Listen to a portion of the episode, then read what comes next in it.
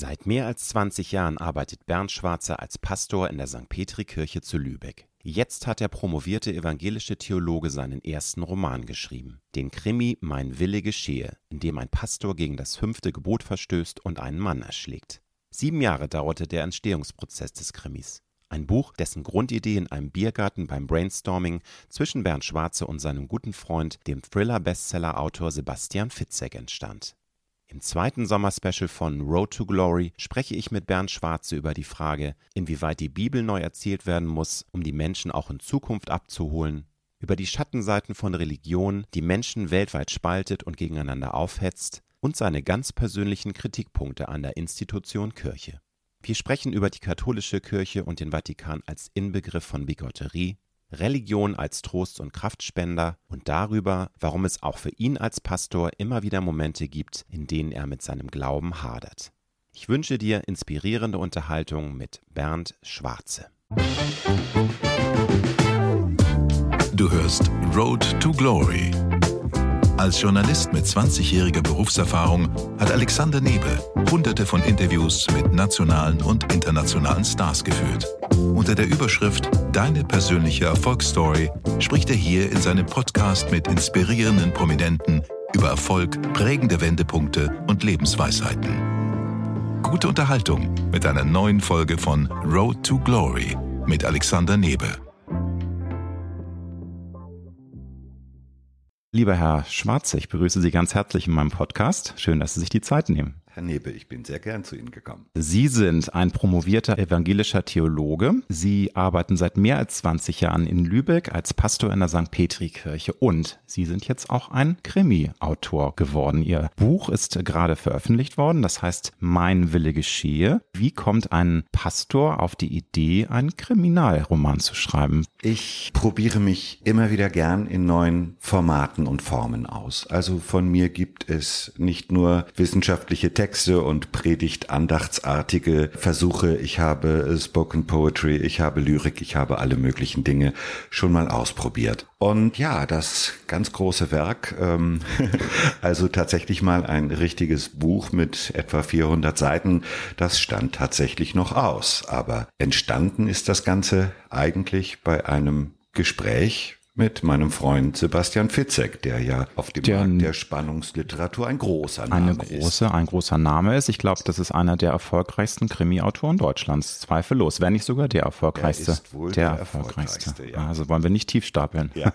ist das dann äh, gemeinsam entstanden? Können Sie es präzisieren? Also war das irgendwie mal so ein, äh, weiß nicht, weinseliger Abend? Sie haben, also, weil ich habe gelesen, das ist gemeinsam entstanden, diese Idee auf den Weg Richtig. zu bringen, dieses Projekt. Richtig. Also es war gar nicht weinselig. Also Sebastian Fitzek trinkt also eher kalorienarme Süßgetränke. Mhm. Und äh, wir saßen in der Tat in Lübeck in einem Biergarten zusammen und haben was zusammen gegessen. Und eigentlich hatte ich die Idee, dem lieben Sebastian mal eine Idee schmackhaft zu machen. Denn in Lübeck gibt es diese fantastischen gotischen Kirchen und wenn man deren Atmosphäre so erspürt, dann ist da etwas magisch, auch ein bisschen spooky mitunter und da gibt es überall so Nebenräume und Nebengelasse und ich wollte ihm eigentlich sagen, Sebastian, schreib doch mal einen Thriller, der in so einem Kirchenraum spielt. Und er so war noch so ein bisschen zurückhaltend, aber fing dann an mit mir gleich zusammen eine Idee zu spinnen, also so ein Geistlicher, der so ein bisschen auf Abwege gerät. Und wir haben also einen ganzen Abend lang da mit Zetteln und Schreibern und so weiter ein bisschen skizziert, dann gingen ein paar Plotentwürfe hin und her zwischen uns. Und, und dann habe ich gesagt, Sebastian, willst du das nicht schreiben? Ja, oder schreiben wir das vielleicht zusammen? Und er meinte,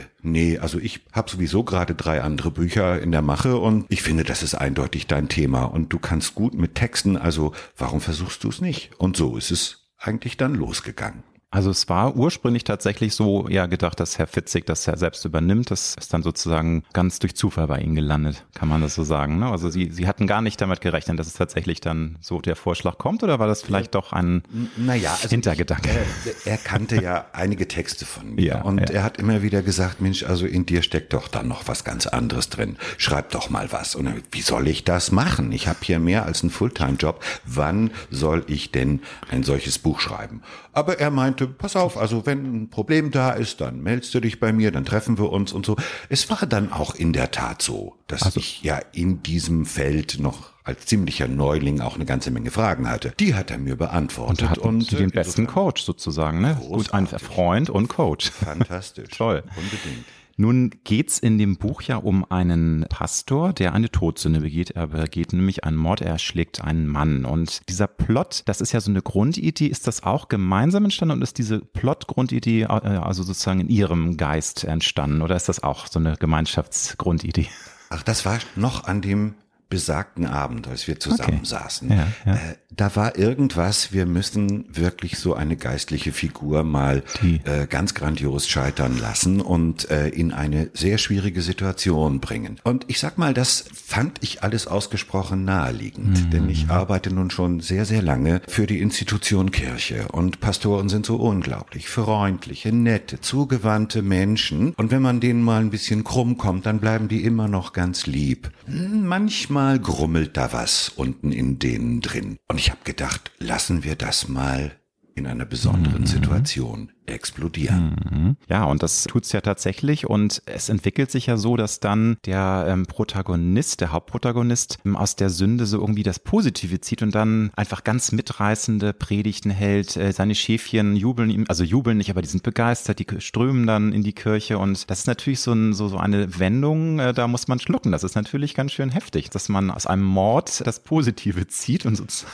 gut, das ist ja, natürlich nicht dann das Ende des, des Romans, nein, aber aber, Aber das äh, ist natürlich ein, ein Twist erstmal. Ne? Also, also ich denke tatsächlich, also wenn es Spannungsliteratur sein soll, dann muss da schon so eine Überraschung drin sein. Ja. Da muss schon ja. auch bei den Leserinnen und Lesern so ein kleines Unwohlsein aufkommen. Was Klar. passiert hier eigentlich? Klar. Und es ist nicht allein dieser Erfolg und dass er aus sich rauskommt. Damit zeige ich auch gerne, naja, nur nicht gerade, dass die Leute mal ordentlich ähm, gewalttätig werden Nein. und dann geht's ihnen besser. Das bestimmt nicht. Aber die Tatsache, dass es ihm gelingt, tatsächlich einfach mal aus sich herauszukommen, sich seine mhm. Gefühle einzugestehen, seine ganzen Zweifel, seine ganzen Fragen auch zu benennen und mhm. nicht immer alles schön Institutionen loyal, brav abzusalbadern. Ja. Das führt dazu, dass er neben allen katastrophalen Schuldgefühlen, es zerreißt ihn auch das Ganze und trotzdem muss er zu seiner eigenen Überraschung feststellen, die Leute finden das auf einmal sehr spannend, was mhm. ich tue. Ja, das äh, ist, finde ich, auch ein sehr wichtiger Punkt, weil jetzt überspringe ich mal ein paar Fragen, die ich dann noch später nachhole. Es geht Ihnen ja generell darum, dass Sie appellieren, die Kirche muss einfach sich mehr Mühe geben, dass sie auch zukunftsfähig bleibt. Dass einfach auch in Zukunft die Menschen gerne in die Kirche strömen, dass sie gerne den Predigten zuhören. Und das haben Sie, zumindest habe ich das so recherchiert, sehen Sie das kritisch und sagen, da muss eine Menge passieren. Und also der Protagonist ist ja offensichtlich einer, abgesehen davon natürlich, wie Sie schon sagen, Morde darf man nicht begehen, aber der macht es ja insofern richtig, dass er auf einmal so mitreißende Predigten hält und die Menschen so für sich fasziniert und für die auch Themen und die Aussagen, dass sie wieder kommen. Das ist Ihnen wichtig. Würden Sie sagen, ja, das kann ich nur hinausrufen in die Welt an alle, die für die Kirche arbeiten. Versucht euch einfach mal ein bisschen umzustellen, noch zu öffnen, wie ist da so Ihre persönliche aktuelle Einstellung zu dem Thema? Ja, ich rufe schon ein bisschen was raus, auch mit diesem Roman. Ich meine, gleich nach dem Prolog geht's eigentlich los mit dem Wort ausgestorben. Und äh, Benedikt Tevis, dieser Pastor, diese Hauptfigur, äh, fährt morgens am Sonntagmorgen irgendwie so Viertel nach neun in Richtung Gottesdienst und die Stadt ist ausgestorben. Und da mhm. kommen auch nur ein paar Leute hin. Also es fängt doch schon damit an ja, diese Tradition zu glauben, sonntags um zehn oder gar nicht. Und das ist die Mitte von allem. Und das ist schon lange nicht mehr die Mitte von allem. Sonntags morgens irgendwo hinzugehen und dann eventuell sogar noch singen zu müssen, das finde ich ja selber unangenehm. Also da bin ich nicht fit. Die Leute, die haben Familie, die arbeiten, die wollen dann mal zusammen frühstücken oder irgendwas oder richtig ausschlafen. Das alleine bei vielen diese Uhrzeit also so magisch verankert ist im Kopf, ist schon ein großes Problem mhm. äh, in meiner Sicht. Aber mhm. es geht noch um was ganz anderes. Also in diesen Möglichkeiten, die man hat als Pastorin oder Pastor, zu kommunizieren, also mit Menschen wirklich zu interagieren, in ganz anderer Form einzuladen, Rituale, Begegnungen auch wirklich mal von Null an neu zu denken und nicht zu sagen, okay, Glocke läutet, Orgel spielt, Eingangspsalm, Kyrie eleison, Hurra. Nein, das funktioniert für einige Leute immer noch ganz toll, aber es ist eine kleiner werdende Gruppe. Und ich sag mal, wir haben das in Lübeck in St. Petri ausprobiert mit einem Format, das wir einmal im Monat regelmäßig machen. Das findet an Sonnabenden um 23 Uhr statt. Und als wir damit vor 20 Jahren angefangen haben, haben uns alle für komplett verrückt erklärt. Niemand wird in einer Stadt von der Größe Lübecks um 23 Uhr zu einer Kulturveranstaltung gehen, die dann auch noch so einen gottesdienstlichen Anstrich hat. Und es kamen gleich 400 Menschen und es bleibt konstant. Das ist eine Zeit, die ganz anders ist und wo die Menschen auch diese Erfahrung machen, nee, ich bin jetzt nicht im Theater. Ich bin mhm. aber auch nicht irgendwie in einem Sonntagsmorgensgottesdienst, sondern ich bin zu einer Unzeit an einem ungewöhnlichen Ort. Und die lieben das. Ja, aber vielleicht dann auch, also nicht nur vielleicht, dass sie sich dann aber auch mitgenommen fühlen, weil ich glaube natürlich, es gibt sehr positive Beispiele von äh, Geistlichen, die für die Kirche arbeiten. Und muss ich sagen, als Protestant, äh, Protestant in der evangelischen Kirche glaube ich etwas mehr. Ich will jetzt nicht den katholischen äh, Geistlichen da Unrecht tun, aber dass die einfach doch eher auch etwas moderner sind. Wobei mit modern meine ich nicht anbiedern, aber mhm. einfach einen Horizont erweitern und einfach auch ein Gespür Gespür dafür haben, was die Menschen bewegt, was die Menschen umtreibt, was die Sorgen wirklich sind und nicht sich in so einer Parallelwelt voller Rituale, das haben Sie ja schon erwähnt, befinden. Ja. Und da, glaube ich, gibt's Ansätze, aber das hakt noch ganz schön. Also die Rituale, dass es welche gibt, das ist und bleibt Menschen ungemein wichtig. Und mhm. es gibt mhm. auch viele, die gehen lieber in so einen richtig leicht gruselig altbackenen katholischen Gottesdienst als in einen evangelisch aufgeklärten, weil, na ja, da räuchert's und da passieren so Hat Dinge. So was Mystisches und, man, und sowas. Ja, ne? und wenn man hm. tief durchatmet beim Weihrauch, dann kriegt man auch noch irgendwie andere Zustände. Spaß beiseite.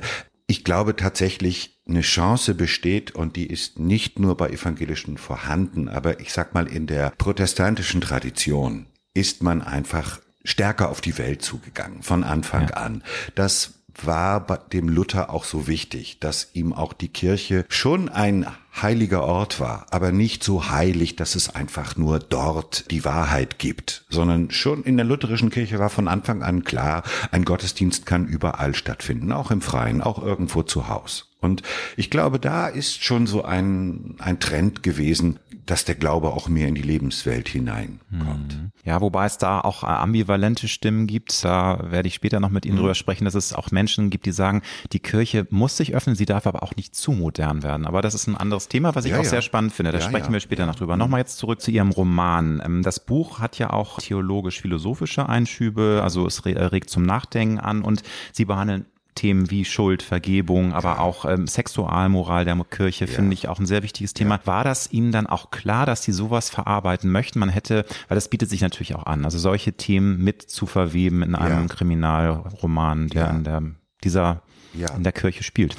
Also es gibt eine ganze Reihe von Kriminalromanen, in denen Geistliche eine Rolle spielen oder in denen die Atmosphäre kirchlich, geistlich, klösterlich ist. Aber da ist mir oft aufgefallen, das kommt mir immer so ein bisschen folkloristisch rüber. Also die haben dann irgendwie bestimmte Klamotten an und sind alle irgendwie so ein bisschen von vorgestern.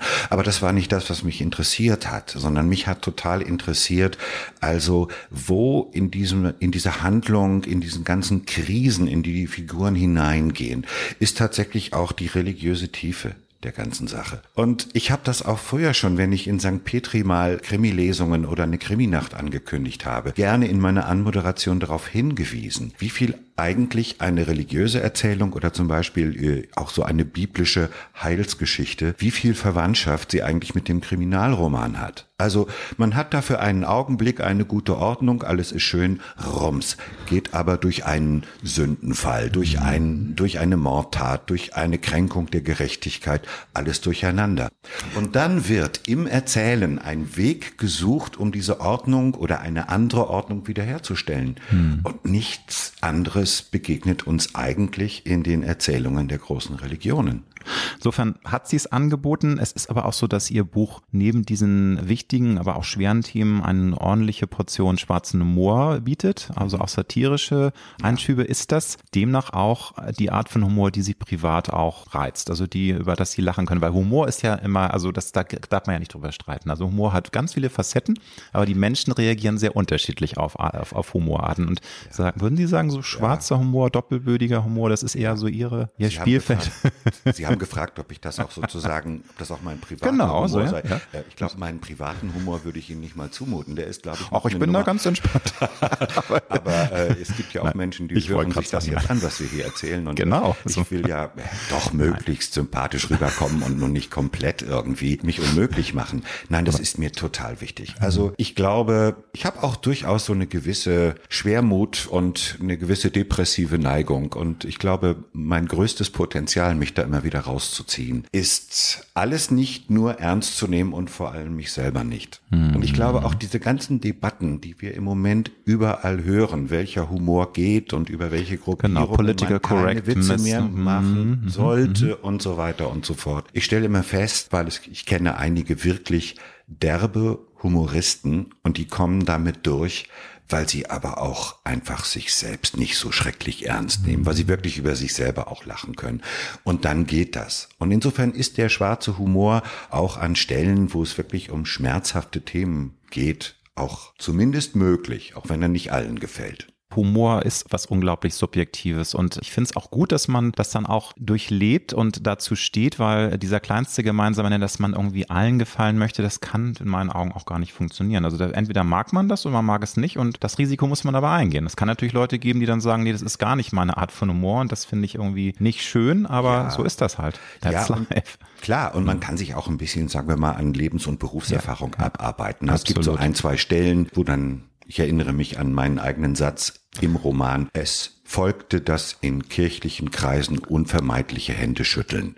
Nun sind wir gerade in einer Zeit, in der Händeschütteln gerade nicht mehr geht. Das ist ja alles auch vorher schon entstanden. Aber es gibt bestimmte Rituale, die sind wirklich lustig. Oder dieses Kaffeetrinken nach dem Gottesdienst mit diesen typischen dänischen Butterkeksen, die meistens unangetastet wieder in dieser Blechdose landen.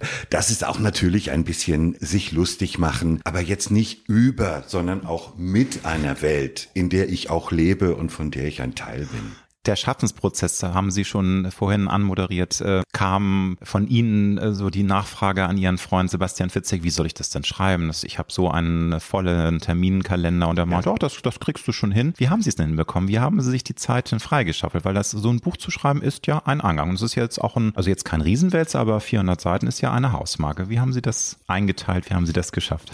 Ja, letztlich, äh, indem das Ganze dann vom ersten Satz bis zur Veröffentlichung sieben Jahre gedauert hat. Das ist natürlich ähm, eine sehr wichtige. Ja, äh, also es ist auch wirklich ein Beruf, der doch so chaotisch ist und der einen auch innerlich, auch kreativ immer so bindet, dass man nicht mal eben umschaltet und sagt, heute Abend schreibe ich noch mal zwei Stunden an meinem Roman weiter. Es geht nicht. Mhm. Das heißt also, meine Frau hatte den Spaß mit mir zusammen, glaube ich, so ziemlich jedes abgelegene Ferienhaus in Dänemark näher kennenzulernen. Wenn ich Urlaub hatte, wurde meistens nicht zuerst die Badehose, sondern zuerst der Rechner ausgepackt und die ganzen Notizzettel und alles, was man sich da vorgenommen hatte. Dann brauchte es jedes Mal erstmal drei bis vier Tage, bis man überhaupt wieder richtig drin war. Und dann wurde gearbeitet. Also nebenbei geht's gar nicht. Das finde ich nämlich eine sehr interessante Frage, so dieser Schaffensprozess, gerade wenn man äh, schreibt, wenn man malt. Das geht ja nicht auf Knopfdruck, das liest man ja immer wieder, hört man auch immer wieder, weil das denken viele etwas naiv. Man setzt sich ja. hin und dann fließt es raus. Es gibt ja auch die berühmt-berüchtigte Schreibblockade. Mhm. Also würden Sie auch sagen, man muss erstmal runterkommen, man muss den Kopf frei haben und irgendwann merkt man auch jetzt, kommt es in mir raus oder wie, wie ist, wie kann man sich das vorstellen als Nichtschreiber? Also ich schreibe zwar Artikel, aber mhm. ich habe äh, ein Buch, das, ich habe glaube ich mal drei Kapitel in einem Ratgeberbuch geschrieben. Mhm. ganz andere Nummer. Aber wenn man ja. so einen Kreativprozess hat, eine Geschichte erzählt, das kann man ja nicht auf Knopfdruck machen. Wie ist das dann bei Ihnen gewesen? Dann dauert es mhm. wirklich ein paar Tage, wie Sie schon anmoderiert ja, haben. Auf alle Fälle dauert das. Und ich meine, ziemlich am Anfang meines Romans zeige ich auch, wie der Benedikt da eine ganze Nacht lang sich quält, weil er muss am nächsten Morgen auf die Kanzel und es geht einfach nicht. Es kommt nichts. Ja, ich werde hm. oft gefragt, wie viel Bernd steckt in Benedikt. An dieser Stelle steckt Bernd wirklich in Benedikt. Also auch dieses Leiden daran, du möchtest jetzt gerne, aber es will nicht. Mhm. Und dann gibt's die anderen Szenen, man ist gerade in einem ganz anderen Arbeitsprozess und auf einmal macht's Ping und man hat einen neuen Gedanken, wie eine bestimmte Stelle im Roman fortgeführt werden könnte und mhm. äh, die Zeit ist nicht da. All das gibt's, ja, das ist auch und immer Glücksspiel ein bisschen. Machen Sie sich dann Notizen, weil wenn man irgendwie eine tolle Idee ja. hat und dann muss man ja irgendwie diesen Gedanken auch festhalten, damit er nicht ja. verloren geht, wenn man erst drei ja. Wochen oder drei Monate später schreiben kann. Also ganz bestimmt. Ich mhm. arbeite eigentlich schon längere Zeit so. Also vor allem, wenn ich sehr ernste Texte schreibe, habe ich immer neben dem Rechner noch so eine Karte liegen und da schreibe ich all den Blödsinn auf, der auf keinen Fall in den Text darf, der aber zu schön ist, um vergessen zu werden. Also tatsächlich gibt es das, dass Dinge einfach nebenbei abfallen und äh, man sehr aufpassen muss, dass die nicht verschwinden, weil sie sind oft richtig schön. Mhm.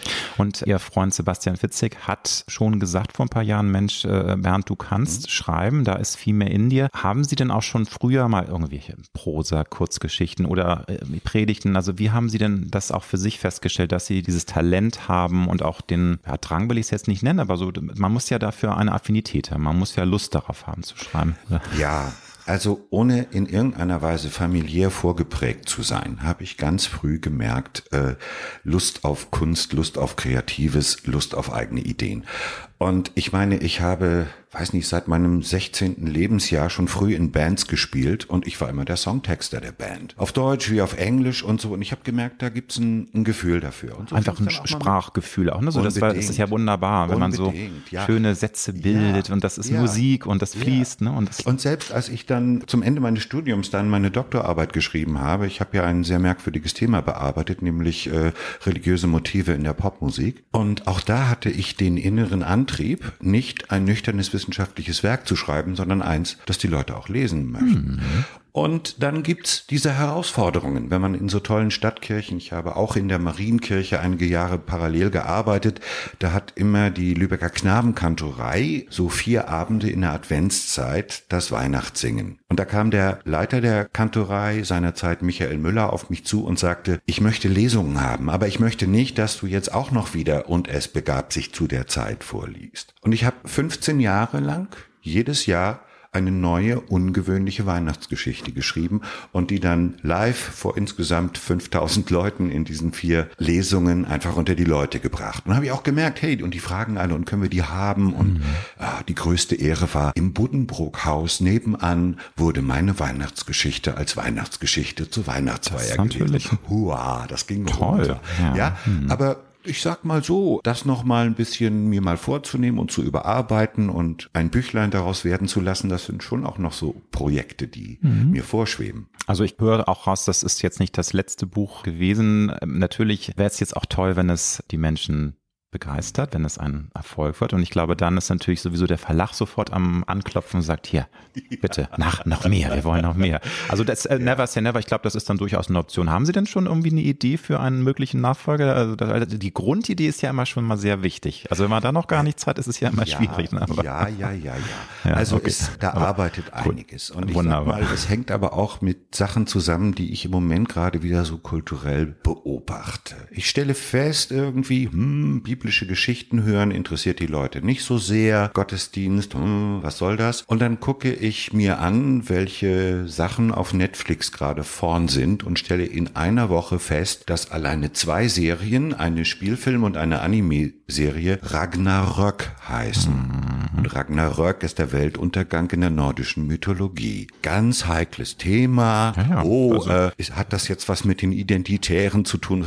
Ja, vollkommener Blödsinn. Es gibt, wir sind umgeben von einer Geschichten- und Mythen- und Sagenwelt und man muss immer mal gucken, was eigentlich da ist. Und ich bin jetzt in diesem Roman Mein Wille geschehe eigentlich sehr dicht am Biblischen dran geblieben, hab auch ein bisschen biblisch erzählt. Also wenn man genau liest und sich ein kleines bisschen auskennt, wird man merken, das Ganze ist die Camouflage einer Passionsgeschichte. Mhm.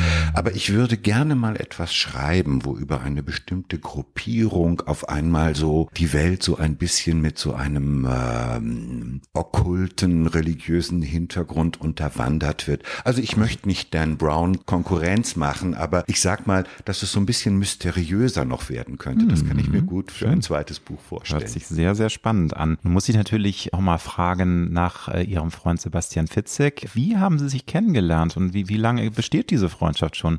Ich weiß, das müssen Sie jetzt häufig beantworten, aber es nützt nichts.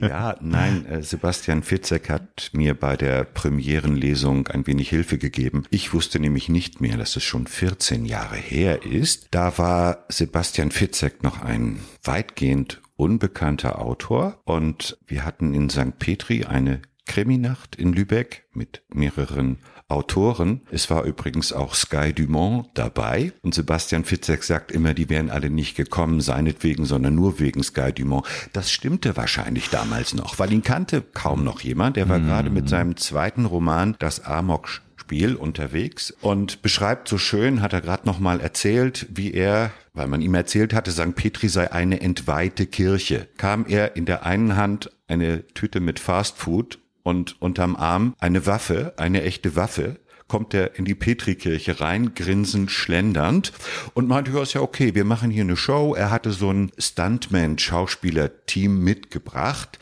Die sollten in der Kirche, in der Lesung eine Geiselbefreiung spielen. Und da hatten uns noch was ausgeguckt nachher, dass sich auch jemand aus dem Gewölbe an so einem Seil runterlassen konnte und das dann, ja, und äh, ich habe dann einfach gesagt zu ihm, äh, als er kam, er sah sofort freundlich aus, ich fand ihn auch sympathisch, aber ich musste irgendwas sagen und habe gesagt, ich hätte jetzt ein kleines Problem damit, wenn Sie Ihre Waffe auf das Publikum richten. Und äh, ja, und dann keine Ahnung, er war total erschrocken. Ich erzählte ihm dann, dass dies keineswegs irgendwie so eine ehemalige Kirche ist, sondern nur eine etwas ungewöhnliche, die aber nach wie vor ein kirchlicher Ort Weiter ist. Ort, ja. Und ich das echt jetzt ein bisschen mhm. merkwürdig ja, finde, was ja. er da treibt. Ja. Oh, und dann hat er sich sowas von entschuldigt. Aber wir sind sofort ins Gespräch gekommen und ich fand es dann so spannend, als wir dann also auch das Setting abgestimmt hatten, wie die Leute davon jetzt nicht überfordert sind und dass es um Himmels Willen nicht zu einem Gefühl bei den Besuchern kommt, sie könnten jetzt hier in irgendeiner Weise bedroht bedroht sein oder sowas. Mhm.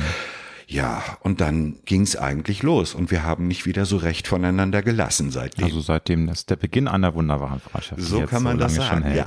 Wann haben Sie denn persönlich für sich entdeckt, dass Sie eine große Affinität haben, dass Sie ähm, sich auch zu Gott, äh, zu der äh, christlichen Geschichte, zu diesen ganzen Themen hingezogen fühlen? War das schon sehr früh, auch schon als Kind? Ist das als junger Mensch äh, gewachsen? Wie wir, also da gibt's ja immer so Momente, wo man sagt, das ist ja auch eine Hingabe. Also man muss sich ja dann auch entscheiden und möchte diesen Weg ja auch gehen. Also wie war das bei Ihnen? Also familiär ist eine Spannung drin gewesen, die hat sich bis heute durchgezogen. Ich sag mal, meine Mutter war so eine ostpreußische Privatapokalyptikerin, so nach dem Motto, na, macht man so weiter. Der liebe Gott wird euch schon strafen. Ich liebe diesen Satz. Der liebe Gott wird euch schon strafen. Wundervoll. Ja, also kann man auch irgendwie in irgendeiner Form in meinem Roman wiederfinden. Und einen äh, sehr lieben, ruhigen Vater, der das aber alles für kompletten Kokolores hielt, diese ganze Glaubensgeschichte. Und ich bin in der Spannung geblieben hm. bis heute. Ich habe hm. diesen Grenzgang auch immer gesucht und niemals vermisst. Ich bin also jetzt nicht über irgendeine kirchliche Jugendarbeit oder sowas äh, da reingeraten, sondern es hatte viel mit philosophischem Interesse zu tun, es hatte mit der Liebe zu Texten und Geschichten zu tun und es hatte damit zu tun, dass ich eigentlich in meinem eigenen Leben danach suchen wollte, ist da was oder ist da nichts. Und ich sage ganz offen, an manchen Tagen ist es so und an drin ist es anders. Mhm. Und für mich ist das eigentlich die Spannung, die mich das ganze Berufsleben über begeistert hat. Aber die Frage, auch mit Menschen zu teilen und darüber auszutauschen, ja, ist das alles einfach, wie es ist und was es ist? Das pure Material, über das wir uns einbilden, es würde noch etwas Geistiges darüber schweben? Oder ist es vielleicht doch irgendetwas, worin sich Sinn, Struktur, Schicksal, Hilfe, Trost erkennen lässt? Und das ist die Suche.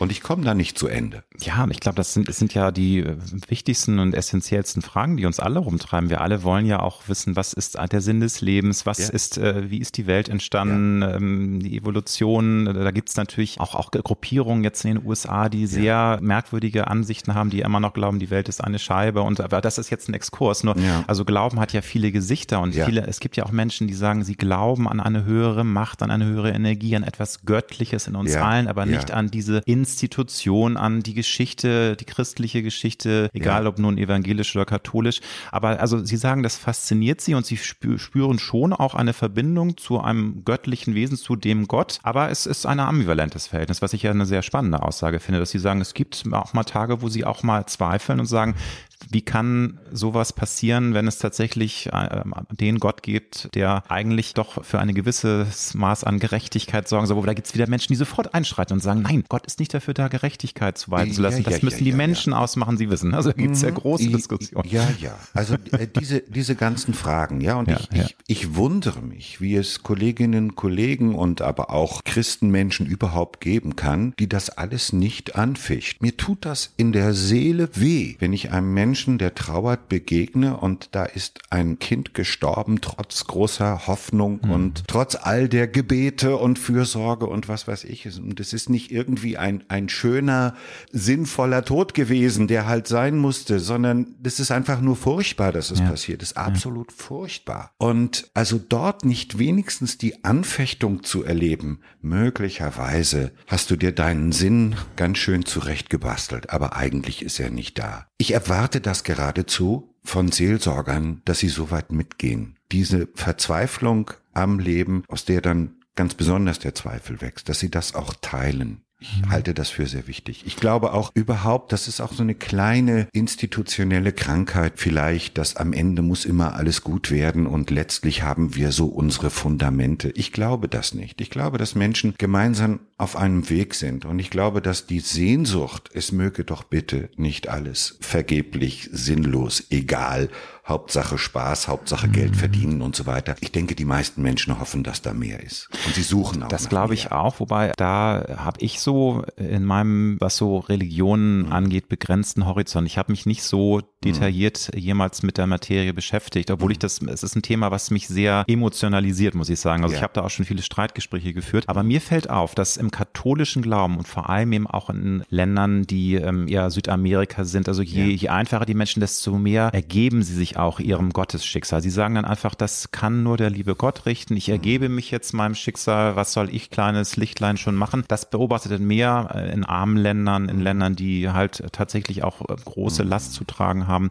Je entwickelter ein Land ist, je mehr die Menschen auch im Wohlstand leben, desto mehr hinterfragen sie auch. Ja. Ich will damit nicht sagen, dass die Menschen automatisch weniger glauben, aber ja. sie glauben anders und sie glauben nicht so bedingungslos. Würden Sie das unterstreichen oder? Äh, ja, aber für mich ist das auch schon ein bisschen furchtbar, dass es so mhm. aussieht. Mhm. Denn ich meine, äh, da hatte der gute Marx ja einfach auch recht. Also, dass im Grunde genommen diese Menschen in den armen Ländern, es gibt in diesen armen Ländern auch sehr reiche Menschen und oft sind das Menschen, die auf Kosten anderer arm geworden sind. Und äh, Sie meinen auf Kosten anderer reich geworden sind oder was man? Da, nein, oder? Nee, die Menschen, anderen. die auf Kosten. Ach so, ja. ja nee, alles gut. Ich wollte. Okay, ja, nein, nein. Ich meine, äh, genau, nein, zugunsten anderer sind ah, sie arm geworden. Andere ja, hatten ihren Spaß daran. Andere hatten ihre Freude ja, daran, ja, ja, dass es denen schlecht geht. Verstehe. Und mhm. äh, da sag ich mal, ich bin ja nicht nur glücklich damit, dass diese Menschen ihren Frieden finden, wenn sie eigentlich vielleicht auch aufbegehren dürften, wenn mhm. das in mhm. ihren politischen Systemen überhaupt nur möglich wäre. Mhm. Also dass die Armen und einfach gestrickten irgendwie dann sich vom Evangelium getröstet fühlen. Auch diese ganzen Freikirchen mit ihren fundamentalistischen, einfachen Mustern kommen ja prima zurecht oft in solchen mhm. Ländern. Und okay, sie sterben dann irgendwie arm und zufrieden, aber mich macht das nicht zufrieden, dass es so aussieht. Mhm. Ich, ich, mag es auch, wenn man Menschen auch zutraut und wenn Menschen auch den Mut haben, auch, sagen wir mal, auch, äh, das wird nichts, das lassen wir jetzt. Nun ist es ja Fakt, das haben Sie auch äh, schon mal in einem Interview äh, betont, dass gerade in Deutschland die Menschen zu bestimmten Anlässen gerne in die Kirche gehen, mhm. sei es nun zu Weihnachten, der mhm. Klassiker, sei es zu einer Hochzeit, zu mhm. einer Trauerfeier, zu Ostern. Da sind die Kirchen voll. Ansonsten ist es ein vernachlässigtes Gebiet. Sie haben vorhin schon darüber gesprochen, was natürlich auch ein bisschen an der Kirche liegt. Das ist dieses Ritual am Sonntag um halb zehn und das ist eben jetzt in der heutigen Zeit nicht mehr so die Zeit, wo die Menschen unbedingt äh, schon morgens dann in die Kirche gehen möchten. Wie würden Sie sich wünschen, dass man das einfach äh, aufbricht? Sie haben schon erzählt, dass sie jetzt diese Samstagabend äh, spät, mhm. ja, Predigten sind es ja nicht. Es ist ein, ein, ein Zusammenkommen, es sind Inszenierungen. Ja. Das ist ja ein erster Schritt, aber das ist ja nur ein Baustein. Haben ja. Sie da Ideen, ein Appell? Wie kann man denn dafür sorgen, dass die Menschen auch mal wieder mehr Lust haben, sich auf das Thema einzulassen und auch die Begegnung suchen, den Austausch suchen? Das ist ja, das ist ja für alle wichtig, ja. die, die daran interessiert sind, dass mhm. die Kirche nicht zunehmend verweist, weil das ist ja mhm. leider eine Entwicklung, die sich immer weiter nach unten bewegt in den letzten Jahrzehnten. Ja, also es bröselt ja selbst schon an diesen Ecken mit den Ritualen. Also das ist ja auch nicht mehr so, dass man unbedingt noch kirchlich getraut werden möchte. Stimmt, es gibt mittlerweile, ja. lange Zeit haben sich die Pastoren äh, glücklich geschätzt, dass die weltlichen Beerdigungsredner alle so schlecht waren. Mittlerweile sind die auch besser geworden und machen ihren Job ganz anständig. Also sich immer noch an dem festzuhalten, was so halbwegs funktioniert. Und Weihnachten, das ist so ein, so, so ein Volksritual. Weiß, Ostern, Ostern ja. ist schon wieder was ganz mhm. anderes. Ostern mhm. Interessiert schon wieder gar nicht so viele. Und das eigentliche Hochfest der Kirche, nämlich Pfingsten, davon wissen 80 Prozent überhaupt nicht, was das soll. Mhm. Also äh, ich glaube, dass da in der Tat ganz, ganz viel verloren gegangen ist. Was mir auffällt, ist, Menschen lieben Kirchenräume. Ich sehe das in Lübeck, St. Marien, eine Million Besucher im Jahr überhaupt kein Problem. Die gehen dahin, die wollen im Raum unterwegs sein, die wollen sich Kunstwerke anschauen, die wollen einfach nur da sitzen. Ja, aber sie spüren äh, auch die Energie, weil das muss ich ja auch sagen, äh, ich bin äh, nicht, nicht ja, gläubig im klassischen Sinne, aber natürlich, du bist ja, schon sofort ja, beeindruckt, du bist gefangen, positiven Sinne von dieser Energie, die dieses äh, Gebäude ausstrahlt. Ja. Also genau. gar keine Frage. Ja, und mhm. wenn dann, wenn jemand dann an der Orgel etwas spielt, dann ist es noch schön. Wenn aber jemand ans Mikrofon tritt und sagt, meine Damen und Herren, nehmen Sie bitte Platz, es beginnt gleich ein Gottesdienst. Husch, dann fliehen die meisten, weil sie wirklich Angst davor haben, weil sie das Gefühl haben, das ist ein Insider-Ritual, mit dem ich nichts mehr anfangen kann. Mhm. Das heißt also, sicherlich ist der Anfang, macht eure Räume auf, so gut wie ihr könnt. Und tut doch bitte nicht so, als hättet ihr alleine die Gestaltungs- und Deutungshoheit. Ladet doch mal einfach nur Musiker ein und sagt denen nicht, ihr müsst aber irgendwas zwischen Bach und anderem geistlichen Zeug spielen. Macht mal Musik, macht mal Kunst hier. Eine Lesung. Warum muss es denn immer eine biblische Lesung oder die Lesung eines explizit religiösen Textes sein? Was allein passiert, wenn jemand einen Roman, der gerade, naja, vielleicht nicht gerade allzu flach ist, sondern ein bisschen tiefer hat, einfach nur in so einen Raum bringt, sofort fängt der Raum an, mit diesen Worten etwas ganz Besonderes zu machen. Denn diese Räume sind etwas ganz Entscheidendes. Ich habe mal in einem, naja, so etwas äh, Spoken Poetry artigen Text, den ich mal für einen Studienabschluss der Uni geschrieben habe, war mal der Vers drin, wenn Gott zu denken euch beliebt, denkt Gott als Raum und nicht als Typ. Also, ich will damit sagen, dass es Orte gibt und es müssen nicht Kirchen sein. Aber ich glaube wirklich, dieses Erleben von Bedeutsamkeit, dass etwas passiert, dass ich ein Teil davon bin, dass ich auch nicht zum reinen Zuhören und Zuschauen verdammt bin, sondern die Interaktion von Menschen analog in einem Raum hat das Zeug, Menschen so etwas wie eine göttliche Erfahrung zu vermitteln. Das stimmt absolut. Das ist ein erster Schritt. Aber ich glaube, es gibt natürlich auch viele Menschen, die auch weiterhin, und das müssen ja nicht nur Ältere sein, die sich weiterhin sehr der Institution Kirche hingezogen fühlen und die suchen ja auch was. Die finden mhm. natürlich einerseits das sehr schön und mhm ja, es erfüllt sie mit positiver Energie, in diesem mhm. Raum zu sitzen, schöne Musik zu hören, aber sie wünschen sich auch die Ansprache, die Interaktion und nicht Ansprache ja. jetzt so klassischer ja. Sinn, da oben steht der ja. Pastor und erzählt dir, wie du dein Leben zu leben hast, sondern die möchten gerne Inspiration, sie möchten die kirchliche Sicht auf moderne, weltliche Probleme haben. Also da ist das bei Ihnen auch dann wichtig, dass Sie Ihre Predigten dann auch dementsprechend in Anführungsstrichen weltlich gestalten oder ist das, äh, muss das gar nicht sein? Ist eher wichtig, dass man sich eben trifft und dann irgendwie ins Gespräch kommt, wie sehen Sie da die Ansätze, dass man ja. da einfach auch diese Schwellenangst nimmt? Weil ich glaube, ja. wie Sie schon sagen, die Leute haben ja auch, die denken, oh Gott, und eine Predigt, das ja. wird dann wieder irgendwie so ein, ne, irgendwie aus der Bibel da zitiert und das ist alles gar nicht mehr meins und weg, wollen wir nicht. Also ganz, ganz wichtig ist, dass man die Geschichte nicht ganz zu Ende erzählt. Denn wenn am Ende noch ein Ausrufezeichen steht und eine Anwendung, wenn du das jetzt mitnimmst, bist du auf dem richtigen Weg. Dann hat man das wirklich verfehlt Also wie man heute kommunizieren kann mit Menschen, so dass etwas passiert, das geht nicht. Mhm. Sondern man muss Anregungen geben, dass die Leute andocken und in ihrem Leben eine Geschichte weitererzählen können. Das merke ich. Man darf auch mal übertreiben. Man sollte auch mal provozieren. Also eine meiner Lieblingsszenen ist, da hat mich jemand angesprochen, der hat mich oft angesprochen nach meinen Nachtveranstaltungen und immer wieder erklärt, dass er ja Atheist sei, aber trotzdem gerne komme zu meinen Veranstaltungen. So. Was und, ja schon mal ein schönes Kompliment ist. Ne? Ja, also ich, ich hm. finde ja auch äh, Atheisten ausgesprochen angenehm. Ich mag die ja, die haben ja was. Da die haben bin ich ja beruhigt. Wobei Atheist, finde ich, ähm, muss man definieren, weil ja, ich glaube ja, also ich glaube an was, was Göttliches. Ja. Von mir ist auch an, an den Gott, aber ja. ich das, ja. da kommen wir noch drauf. Ich tue mich halt schwer mit dieser alten Geschichte ja. im Neues Testament, Altes ja. Testament. Das sind so Dinge, wo ich einfach äh, aus diversen Gründen Probleme mit habe. Also Atheisten sind mh. seltene Lebenskünstler, aber es gibt so Agnostiker und Menschen, die sagen, gut, irgendwas ist da, aber mh. bestimmt nicht mehr das, was mir die Kirche die ganze Zeit zu erzählen versucht. Und ich habe in der einen Rede, bin ich mal ganz weit gegangen und habe gesagt, wenn da jetzt am Ende nicht Gott wäre, sondern nichts, wäre das eigentlich so schlimm? Und habe dann versucht, einfach mal das Wort nichts positiv zu füllen. Und da muss man gar nicht sehr weit gehen. Also schon in der christlichen Mystik gibt es diesen Gedanken, dass Gott und das Nichts verwandte Welten sind.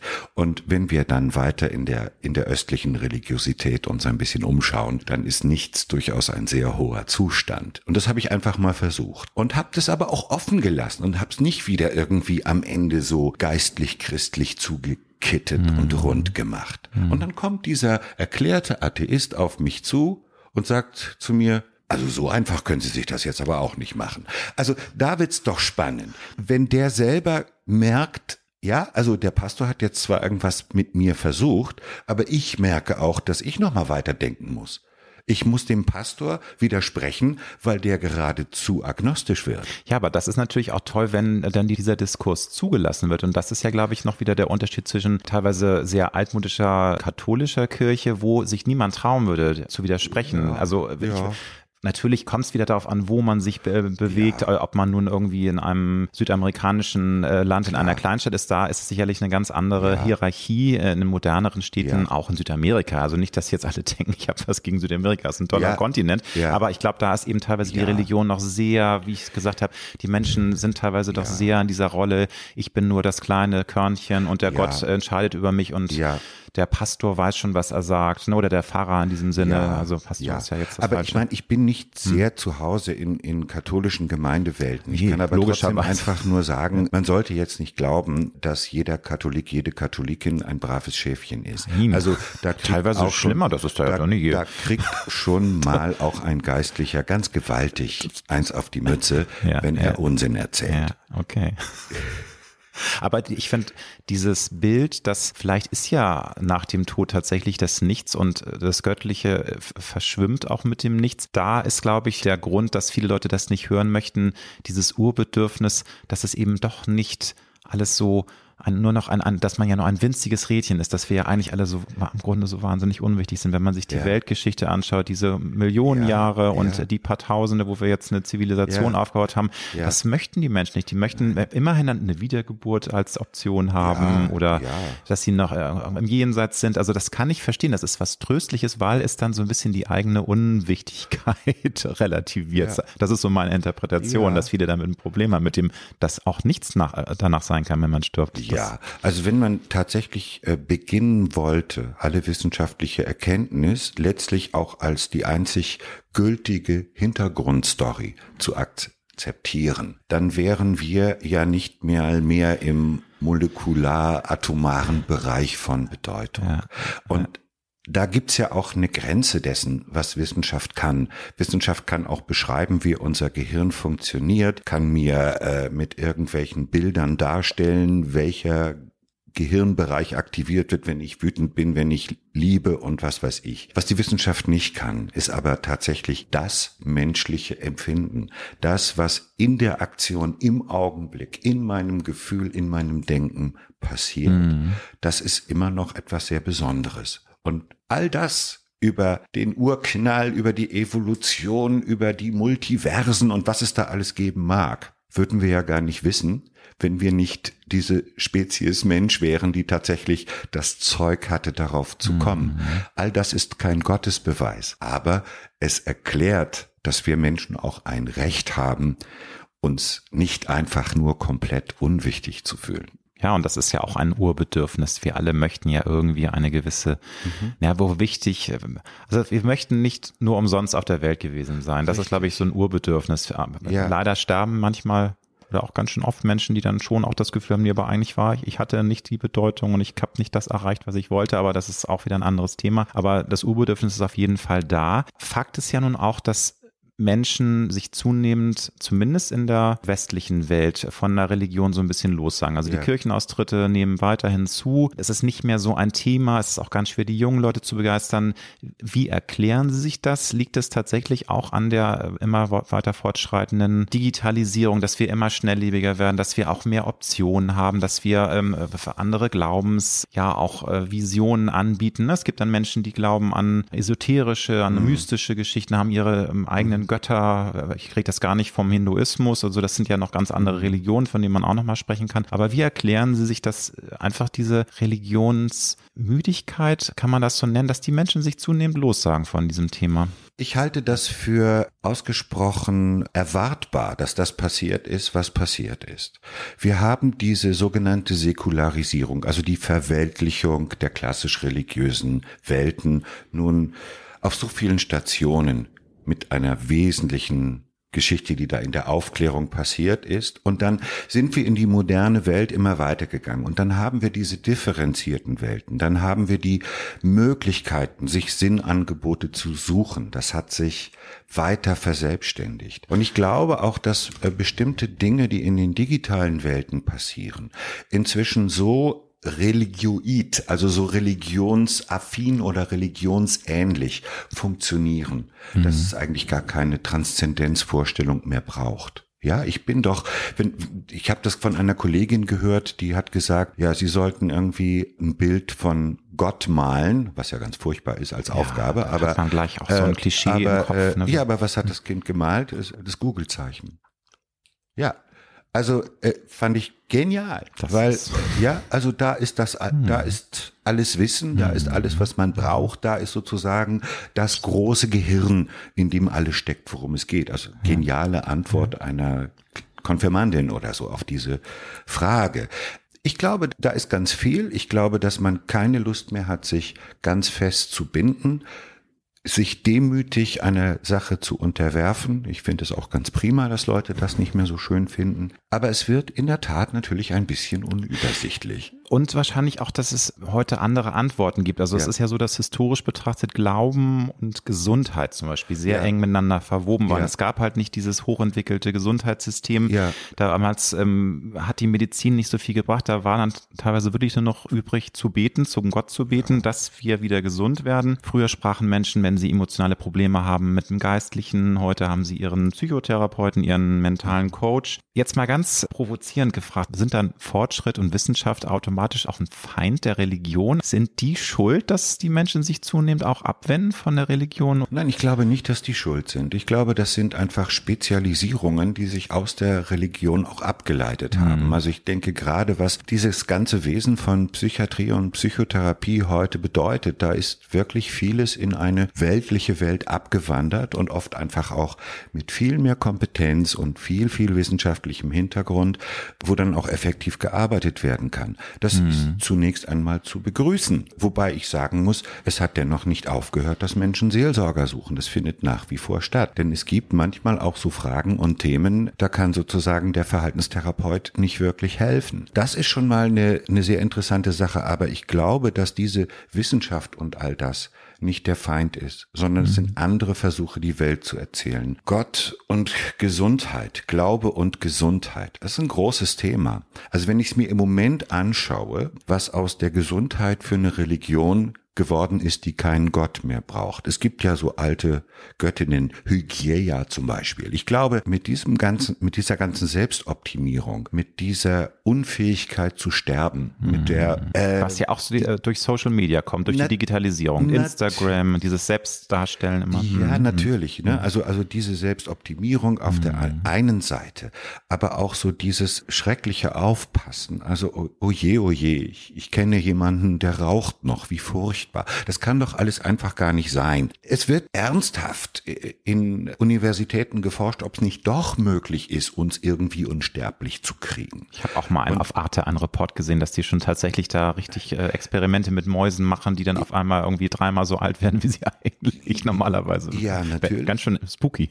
Ja, und ich, ich, ich, ich finde das mhm. furchtbar, weil mhm. daraus ist dann an einigen Stellen schon eine Religion geworden. Und da sage ich mir, oh, da finde ich aber meine alte noch besser. Nun sind sie ja, wie ich sie erlebe, finde ich ganz toll, dass die da auch sehr selbstkritisch mit der ähm, Institution umgehen, mit der sie ja sehr eng verbunden sind. Sie sind nun mal als äh, Pastor ähm, in der Kirche tätig und machen das auch mit sehr viel Leidenschaft, mit sehr viel auch neuen Ansätzen. Was sind denn Ihre größten Kritikpunkte? Muss man sagen, an der Kirche generell ist schwierig, weil ich muss wirklich positiv sagen, ich finde, die evangelische Kirche hat ja sehr, sehr viel ähm, auch voraus, auch was Reformen angeht, was einfach auch das Weltliche sich öffnen betrifft. Da gibt es, glaube ich, in der katholischen Kirche einfach mehr äh, noch zu tun. Aber was sind denn Ihre größten Kritikpunkte, dass Sie sagen, Leute, wir leben mit 2021, wenn wir auch in 30, 40 Jahren immer noch eine Relevanz haben wollen, wenn wir die Menschen erreichen wollen, dann muss das und das und das sich wirklich ändern. Also ich glaube, es ist erstmal in der Kommunikation irgendwie noch viel zu tun. Da stimmt irgendwas noch nicht. Also ich lese manchmal so Andachtstexte in Zeitungen und dann kommt irgendwie so eine, weiß ich nicht, Problemanzeige und dann sagt oder schreibt die Pastorin oder der Pastor, Christinnen und Christen glauben das. Punkt, Punkt, Punkt. Mhm. Nun ja, da sag ich doch jetzt mal, indem ich mich in die Rolle eines äh, nicht so ganz dazugehörigen hineinversetze, oh, das ist aber schön für die Christinnen und Christen, dass sie das glauben.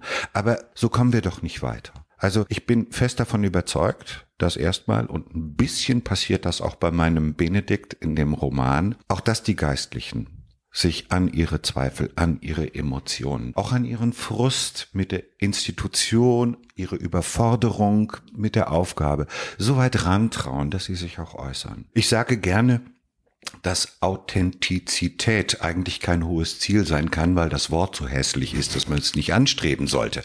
Aber Sie wissen vielleicht, was gemeint ja. ist. Also versuch mal ein bisschen bei dir selbst zu bleiben und dann rede und sprich deine Zweifel aus. Und du wirst merken, deine Zuhörerinnen und Zuhörer rücken sofort viel näher an dich ran, als wenn du den Weisen gibst, der irgendeine alte Geschichte noch so überzeugend mhm. in sich selbst glaubt, dass er einen damit noch vom Hocker reißt. Aber es passiert nicht. Aber glauben Sie, dass die Kirche die Kraft hat, von sich aus auch die Menschen wieder zu erreichen? Oder kann man äh, mit Augenzwinkern vielleicht oder nur so halben Augenzwinkern fragen, braucht die vielleicht eine gute Werbeagentur, dass man einfach die Kirche auch wieder interessanter, gerade für junge Menschen macht, weil wir leben nun mal in einer sehr schnelllebigen Zeit und gerade nicht falsch verstehen, das soll ja kein Zirkus sein, das soll ja kein Event ja, werden, aber ja. Sie verstehen, was ich meine, dass man ja, einfach versucht, da wieder mehr Interesse zu erwecken, weil wir einfach mhm. diese wahnsinnige Vielfalt auch an Auswahl mhm. haben. Auch gerade die jungen Leute sind sind ja teilweise überfordert ja. von den ganzen Möglichkeiten. Das, da glaube da können wir froh sein, dass wir in einer Zeit groß geworden sind, wo es noch nicht irgendwie so wahnsinnig viele Möglichkeiten gab. Braucht die Kirche eine Werbeagentur? Ich weiß nicht, ob Ihnen bekannt ist, wie viel Geld Kirchen schon für Werbeagenturen ausgegeben das haben. Das ist mir neu. Äh, nein, ganz bestimmt. Hm, Und da ist auch okay. ein gehöriger Mist dabei herausgekommen, weil es eigentlich um etwas geht, was sich nicht in der Weise verkaufen lässt wie ein ganz tolles Waschmittel oder irgendetwas. Und ist auch nicht nur irgendwas, was über Imagekampagne oder so funktionieren kann. Denn das Schlimmste, so viel weiß ich über Werbung, ich finde Werbung nämlich riesig spannend, das Schlimmste, was passieren kann, ist ja die Produktenttäuschung. Das, das heißt also, ich mache da eine super Hochglanzgeschichte und alle wollen es wissen. Ja. Und dann gehen ja. sie in die nächste Kirche um die Ecke und stellen fest, nee, nichts davon. Und das kann es nicht sein. Was es auch nicht sein kann, ist dieses formale Anbiedern. Das heißt, wir haben ganz, ganz flotte Musik mm. und so weiter. Und jetzt ist immer ein Schlagzeuger Eins. dabei, der den Organisten begleitet. Und jetzt singen wir auch ganz, ganz flott und heiter. Buh, ich finde das alles ganz, ganz widerlich. Mhm. Das wird zum Teil getan. Ich denke aber dennoch auf Kultur zugehen, auf Lebenswelten zugehen. Ich lerne viel mehr für meine geistliche Identität von guten Musikern, von bildenden Künstlern, Künstlerinnen, von Menschen, die sich im Theater auskennen. Mit denen arbeite ich zusammen. Es ist eine, man braucht einen kreativen Flow, um mit Menschen auch eine Kommunikationsweise zu entwickeln, die Spaß macht und die dann Menschen auch mit auf den Weg nimmt. Und man darf sich nicht von der Lebenswelt und dem Ernst ihrer Fragen und ihren Zweifeln abwenden. Nur ja. wenn das auch stattfindet, sind die Leute interessiert. Was jetzt die Jugend angeht, ich kann überhaupt nicht über die Jugend sprechen, aber St. Petri zu Lübeck ist nicht nur eine Kulturkirche, sondern auch eine Hochschulkirche. Bei uns werden äh, zum Beispiel die Erstsemester der Universität, der Technischen Hochschule werden bei uns begrüßt und kriegen neben einem freundlichen Gruß der Präsidentin und ein bisschen Musik und Bürgermeister und was weiß ich, alle reden da was. Sie kriegen aber immer so einen kleinen andachtsartigen Impuls. Sie kriegen etwas mit, sie lernen am ersten Tag ihres Studiums etwas über diesen besonderen Ort und über eine Verbindung des Geistes hm. zwischen den Wissenschaften, in die sie sich einarbeiten und einem anderen Geist, den wir uns gemeinsam vorstellen. Und dann stelle ich fest, die kommen wieder, die kommen zu Projekten. Studentinnen und Studenten rufen mich an und sagen, können wir mal einen Abend zum Thema so und so machen und wir hätten sie da gerne als Partner dabei. Und ja, die Last ist dann nur, dass ich die dann später auch noch alle trauen soll, wenn sie dann heiraten wollen und ich schaffe das nicht alles. Vor allem, wenn es dann heißt, wir haben da ein ganz schönes Kirchlein am Starnberger See. Sie können doch bestimmt am übernächsten Wochenende. Aber dann ja. sage ich jetzt mal als großes Kompliment an Sie, ich glaube, wenn es mehr äh, Menschen wie Sie, wie Herrn Schwarze geben würde in der Kirche, dann wäre das Problem schon mal äh, ein bisschen gelöst, weil ich glaube, es, es läuft auch wirklich sehr viel über den direkten Kontakt, über äh, das Kennenlernen, den Austausch, die Sympathie, das Offensein. Ich glaube, das ist eines der Geheimrezepte, dass man sagt, hey, öffnet euch, seid nicht so auf eurer hohen Kanzel und von ja. oben herab auf die Schäfchen, auf Augenhöhe, einfach Arme ausstrecken. Gut, das hört sich jetzt ein bisschen pathetisch an, aber glaubst du, der Ansatz, miteinander auf die die Menschen mhm. zugehen, wobei jeder auch anders mhm. natürlich reagiert. Ne? Einige möchten gar nicht, dass man auf sie mhm. zugeht. ja, aber ich kann das mhm. Kompliment natürlich als demütig melancholischer Protestant so nicht auf mir sitzen lassen. Ich stelle einfach nur fest, ich bin relativ viel unterwegs in der sogenannten City-Kirchenarbeit. Und ich stelle fest, dass eine Sache, die tatsächlich wahrscheinlich vor etwa 30, 35 Jahren in Lübeck an diesem Ort St. Petri mal, damals noch ohne mich, angefangen hat, dass das inzwischen doch schon etwas geworden ist, was man an vielen Städten. Also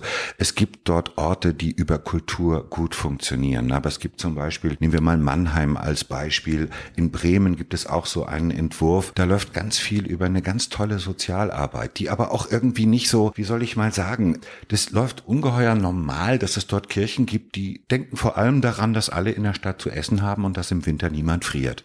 Da fängt's an. Das ist sozusagen diese Liebestätigkeit. Und wenn die von Leuten gelebt wird, dann färbt das auch ab auf die Gesellschaft. Auf einmal kommen Menschen, denen es gut geht und sagen, ich will hier helfen. Kann ich helfen bei eurer Klamottenausgabe oder hier mit euch Suppe kochen für die Armen und so weiter. Lauter solche Dinge sind da. Und ja, es läuft über Personen, es läuft über gute Orte, schöne Räume, die einfach einladend sind und ich sag mal ein bisschen Ehrlichkeit im Geiste.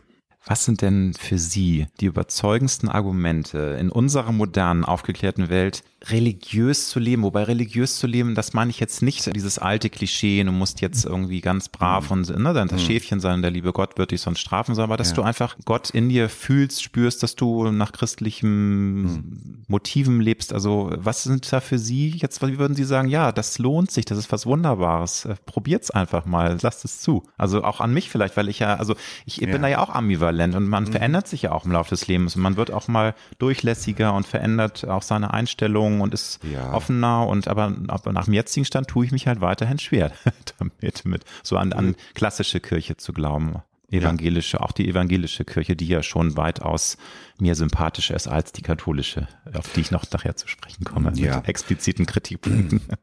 Mach mir jetzt ein bisschen Sorge, dass wir vor lauter Bashing ähm, jetzt Nee, wobei, nee, da machen wir, aber Ja, Bashing, nö, ja, das ist ja, also das war jetzt auch gar nicht, Nee. äh, eher, eher so, dass man, dass man die Leute ein bisschen motiviert und sagt, ja, und das finde ich, ist einfach was Schönes, weil sie machen das ja auch mit Leidenschaft und sie, sie haben ja Lust da drauf Ja, und da muss ja irgendwas in ihnen auch glühen, ne? Ja, unbedingt. Aber also ich kann mich da auch nicht jetzt, sagen wir mal so, als äh, ständig überzeugenden Missionar darstellen. Es gibt einfach Tage, da habe ich keine Lust auf Leute. Es gibt auch Tage, da habe ich überhaupt keine Lust auf Kirchenräume.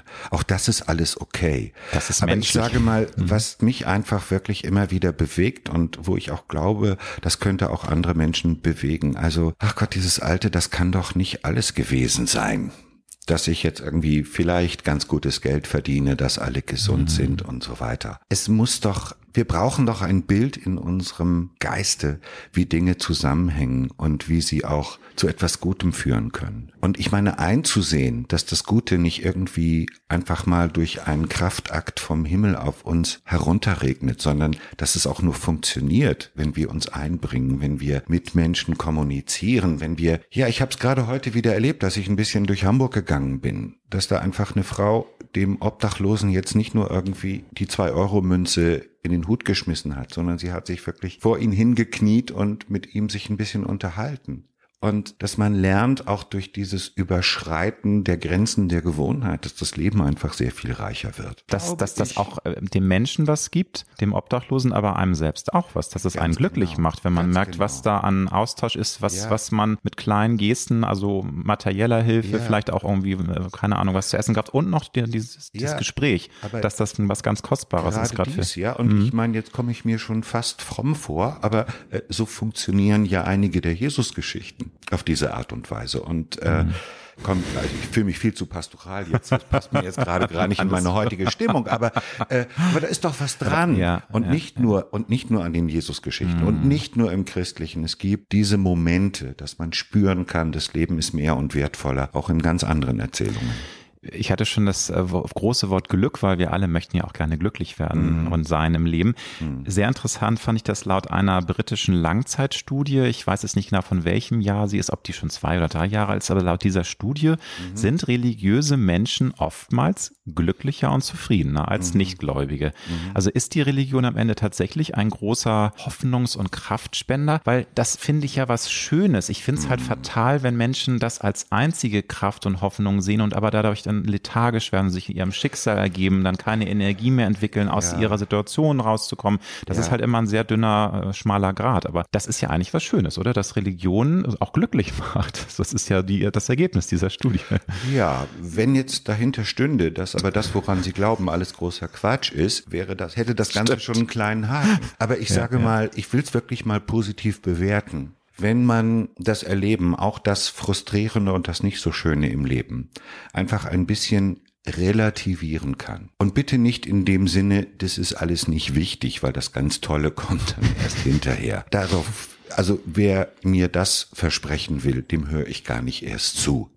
Das kann keiner wissen. Aber es gibt eine Art von Bescheidenheit, in der man sich sagt, ach, das ist doch nicht das Einzige. Vielleicht gibt's noch irgendwas Größeres und ich bin ein Teil davon. Ich glaube schon, dass das Menschen vielleicht ein bisschen glücklicher macht.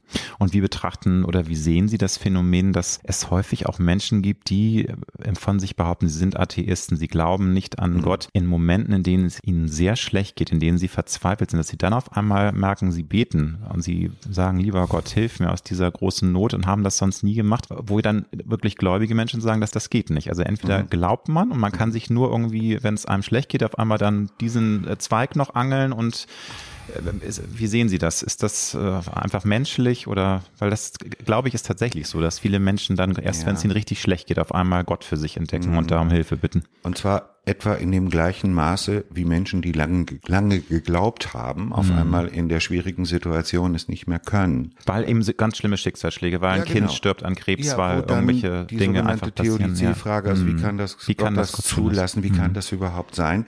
Natürlich gibt's auch die Gegenbewegung, ja. Wenn man die ganze Zeit geglaubt hat, ich komme mit allem irgendwie zurecht und ich kann es sortieren. Und plötzlich kann mir äh, mein Partner, mein Kind, meine Mutter, mein Seelsorger es nicht mehr beantworten. Naja, dann schreit man halt die Frage zum Himmel. Das ist absolut menschlich mhm. und verständlich. Ich glaube, unsere Welt ist ja ohnehin voller Gebete. Ich meine, beobachten Sie mal eine Gruppe von Jugendlichen. Oh mein Gott, Stimmt. Ja, also das ist, und das hat sich bis heute gehalten. Das, das Ganze ist sogar wieder mehr geworden. Ne? Das ist ja so ein total gerade unter Teenie Teenie, ne? Ja, ist sozusagen ein, mhm. ein Standard in der in der mhm. Kommunikation in, in, den digitalen Welten. Wird nicht viel mhm. drüber nachgedacht. Ja. Und die ganz ganz schlimmen, die ganz ganz strengen sagen, das sei ein Missbrauch des Namens Gottes. Und ich sag, wieso eigentlich? Das sind spontane Gebete von Menschen, die eigentlich glauben, dass sie nicht mehr glauben. Wir hatten schon darüber gesprochen, dass es wichtig ist, einerseits, dass sich die Kirche öffnet, dass sie auf Augenhöhe mit den Menschen kommuniziert, dass sie äh, Schwellenängste nimmt. Aber ich habe es ja schon anmoderiert, es gibt tatsächlich auch Menschen, also kritische Stimmen, die sagen, sie darf nicht zu liberal werden. Wenn eine Religion zu tolerant und offen wird, dann verschwimmen die Grenzen zur Umwelt und äh, irgendwie wird dann eine Religion überflüssig. Also es ist wichtig, dann doch klar sich abzusetzen. Sagen Sie Quatsch oder ist da was Wahres dran? Sind Sie da in der Mitte? Wie sehen Sie diese These, dass, dass eben die Kirche sich auch nicht zu sehr öffnen sollte, dass, wie sagen, teilweise ist es eben auch Anbieter, dann wollen sie so ganz cool und locker sein und machen sich eigentlich nur lächerlich damit und das ist nicht authentisch. Ne? Das sind ja, man ja. kann ja auch auf die Nase fallen, indem man irgendwie total crazy modern und die jungen Leute anziehen möchte und die sagen alle, was wollen die denn von uns? Ne? Wie bescheuert ja, ist das bitte? Ne? Ja, Weil es nicht authentisch ja, ist. Ne? Nein. Mhm. Also ich glaube, dass wir, dass es nicht möglich ist, irgendwie Niveau und Besonderheit und Qualität. Das ist ungemein wichtig. Es kann nicht das Argument sein, liebe Gemeinde, das nächste Liedlein ist wirklich so flach, das können wirklich alle mitsingen. Das darf es nicht sein. Es ist auch immer ein bisschen Anspruch. Es hm. geht auch immer ein bisschen um, um Haltung und Erhebung. Hm. Es geht nicht einfach um Party. Das kann es nicht sein. Ich glaube nicht, dass wir schon insgesamt als evangelische Kirche oder auch als katholische Kirche so weit sind, dass wir so identisch mit der normalen Welt geworden sind, dass wir uns nicht mehr unterscheiden. Mhm. Ich wünschte mir an manchen Stellen noch viel mehr auf die Welt zugehen und noch viel weniger gespielte Sonderwelt neben der anderen Welt. Da ist noch Luft, da ist noch viel drin. Aber ich glaube tatsächlich, dass über auch kulturellen Anspruch und kulturelle Qualität man auch bei Humor ein bisschen ernsthaft bleiben muss.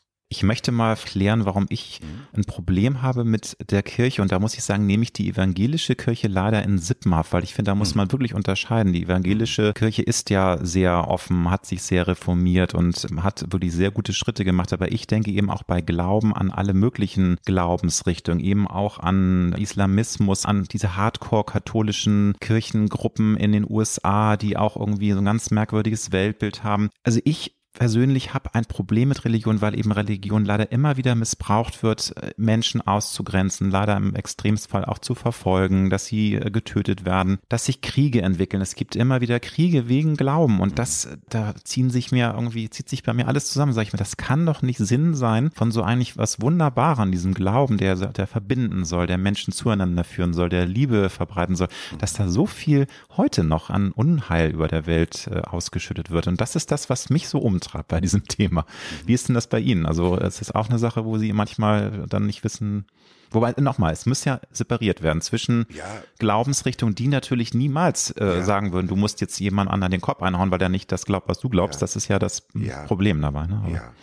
Also ich kann Ihnen weder widersprechen, noch kann ich mich irgendwie davon freikaufen. Es gibt diese Tage, da sage ich, lassen wir lieber den Quatsch, dann wird die Welt eine bessere sein. Ganz sicher bin ich mir dabei nicht.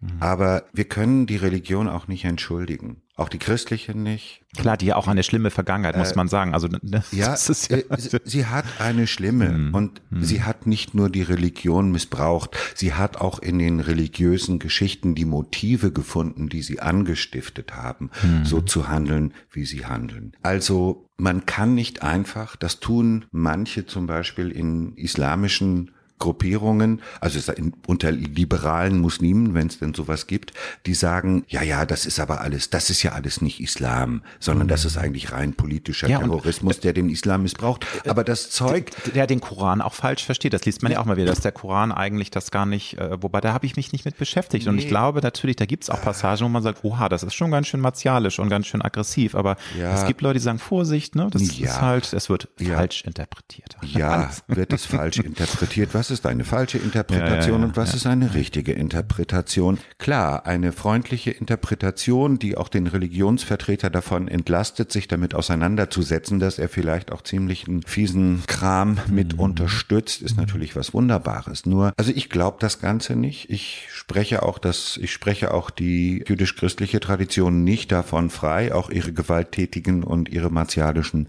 Züge in sich zu haben. Das ist der Fall. Das mhm. ist so. Und ich will jetzt vielleicht religionsphilosophisch nicht allzu weit gehen, aber ich glaube, dass ein sehr strenger Monotheismus ein echtes Problem hat, weil dann gibt es am Ende immer nur eine Lösung. Es gibt nur eines. Die einzig wahre und, Antwort und den einzig wahren Gott. Genau. Mhm. Und ich sag mal, ich habe jetzt auch keine Lust, weil äh, mhm. äh, vielleicht kriege ich dann auch Ärger, sozusagen jetzt ein polytheistisches System hochzuhalten. Aber ich, ich gebe es mal zu bedenken, dass also in einer Welt, in dem auch quasi auf der transzendenten Denkfolie die Dinge auch unterschiedlich ausgehen können. Also in der Auseinandersetzung von Menschen zurzeit mit dem christlichen Glauben, was sie alle völlig bescheuert finden, ist die Trinitätslehre. Kapiert keiner mehr. Dabei ist es eigentlich das Spannendste, weil darin ist die perfide und unmögliche Behauptung, dass drei gleich eins sei. Oder du schaust den einen Gott an und siehst eigentlich trotzdem drei Persönlichkeiten. Und dann gibt es Vorstellungen in der Trinitätslehre, dass quasi diese drei in einem auch miteinander streiten, dass also eine kommunikative Bewegung da drin ist. Das finde ich ausgesprochen spannend. Und alles, was so extrem mono sein muss und sein will, duldet immer nichts anderes neben sich. Und dann wird's ganz schnell gewalttätig. Ja. Und da bin ich jetzt noch eine Ebene weiter. Ich habe ja schon gesagt, was mich grundsätzlich mhm. umtreibt. Jetzt kommt noch hinzu, dass ich ja ein schwuler Mann bin. Ich bin seit 27 Jahren mit meinem Partner zusammen. Und nochmal, die evangelische Kirche hat sich da total geöffnet und das ist total progressiv und da fühle ich mich auch mehr zu Hause. Mhm. Aber gerade wenn ich in die, also auf die katholische Kirche in den USA, ist es besonders schlimm gucke oder eben auch äh, islamischer Glauben, mhm. da werden Menschen wie ich einfach im schlimmsten Fall weiterhin ermordet. Und da sage ich mir, das kann es doch nicht sein, wie kann denn eine Religion dafür mhm. sorgen, dass Menschen, die nicht äh, einfach äh, so ins Bild passen, ermordet werden? Und das, nochmal, ich will mich jetzt auch nicht da irgendwie nicht mhm. redundant wirken und Sie haben ja schon mhm. geantwortet und letztendlich ja, ja. ist es ja nur noch mal eine, eine Facette der ersten Aber Sache, dass eben was, dass ein Unheil passiert. Und da habe, das ist so ein Grund, warum ich mich so wahnsinnig schwer damit tue, ne, so mit ja. dem Glauben, weil ich sage, nein, ich will nicht das unterstützen, weil das ist einfach so eine Triebfeder, dass Menschen, Menschen Unrecht antun. Und nochmal, es muss nicht jetzt irgendwie im Irak sein, es ist mhm. auch in den USA, da gibt es einen Kaff, mhm. wo die, wo die Eltern ihre, ihre mhm. Tochter verstoßen, weil sie lesbisch ist. Und sie sagen, ja. sieh zu, wir, ne, es gibt immer noch ganz viele Homeless Kids, die mhm. von ihren Eltern in dieser Zeit verstoßen werden, weil sie halt schwul oder lesbisch sind. Das finde ich mhm. ganz schön traurig. Und da sage ich mir, wo sind wir denn in der Entwicklung? Also warum ist das immer noch so? Warum haben wir uns nicht endlich mal weiterentwickelt? Das ist ja, also ich kann erstmal nur sagen, ja. bitte bewahren Sie Ihren Zorn und Ihre Distanz ja. und schimpfen Sie, was das Zeug hält. Es ist einfach so, dass wir mit Texten arbeiten, die aus uralten Zeiten sind. Ja, mhm. und wo aus Gründen, die wir heute gar nicht mehr nachvollziehen können, irgendwelche Ordnungen für heilig und andere für unheilig gehalten wurden. Und dass dann aus diesen Zusammenhängen, also irgendwelche Gesetzesmomente, die einige tausend Jahre alt sind, im Grunde genommen übertragen wer werden, als wären sie heute noch glaubensrelevant und heilsrelevant, mhm. ist ein einziger Irrsinn. Und letztlich kann man einfach nur sagen, ja, da hat immer wieder äh, die Institution versucht, ihre Werte zu schützen und möglichst wenig Bewegung reinzubringen. Und ich finde es ganz, ganz lieb von Ihnen, dass Sie die evangelische Kirche so loben. Also ich weiß, als ich meinen Dienst in Lübeck angefangen habe, 1998, kam relativ früh, relativ bald ein Paar, ein Paar aus zwei Männern bestehend zu mir und sagte, wir wollen einen Segen. Da habe ich gesagt, mach ich. Ich habe seinerzeit mich auch dann mit meinem Propst unterhalten, der noch sagte, wenn Sie meinen, das verantworten zu können, machen Sie das. Ja. Hängen Sie es nicht an die große Glocke. Und wir äh, reden von 98, äh, das ist ja jetzt nicht ewig hier, das sind äh, etwas mehr als 20 ja, Jahre, aber so, ne, man sieht man. Aber, aber mhm. meines Wissens war das der erste Versuch überhaupt in Lübeck in einer Kirche, dass das passiert ist. Mhm. Es kann sein, dass jemand es noch verborgener getan hat als ich. Ich fand es auch in Ordnung, dass der Probst gesagt hat, häng's nicht an die große Glocke. Weil man dient nicht immer einer guten Sache, indem man erstmal ein ganz großes ja. Ereignis daraus macht. Mhm. Es ist schön, wenn man so ein bisschen Übungsfeld hat, um erstmal so eine Gewöhnung und Normalität auch in sich selbst damit herzustellen. Ich habe mich dann gewundert, dass irgendwelche Kollegen immer die schwulen und lesbischen Pärchen dann zu mir geschickt haben, weil ich das irgendwie kann und die anderen können das nicht. Übrigens, ein schwuler Kollege hat gesagt, kannst du dieses lesbische Paar bitte trauen? Ich kann das mit meinem Glauben nicht vereinbaren. Oh. Also es ist skurril. Mhm. Äh, es ist wirklich skurril, was da, was da passiert ist. Und da kann ich einfach nur sagen, hey, da lieben sich zwei und die finden das schön und die kommen zusammen und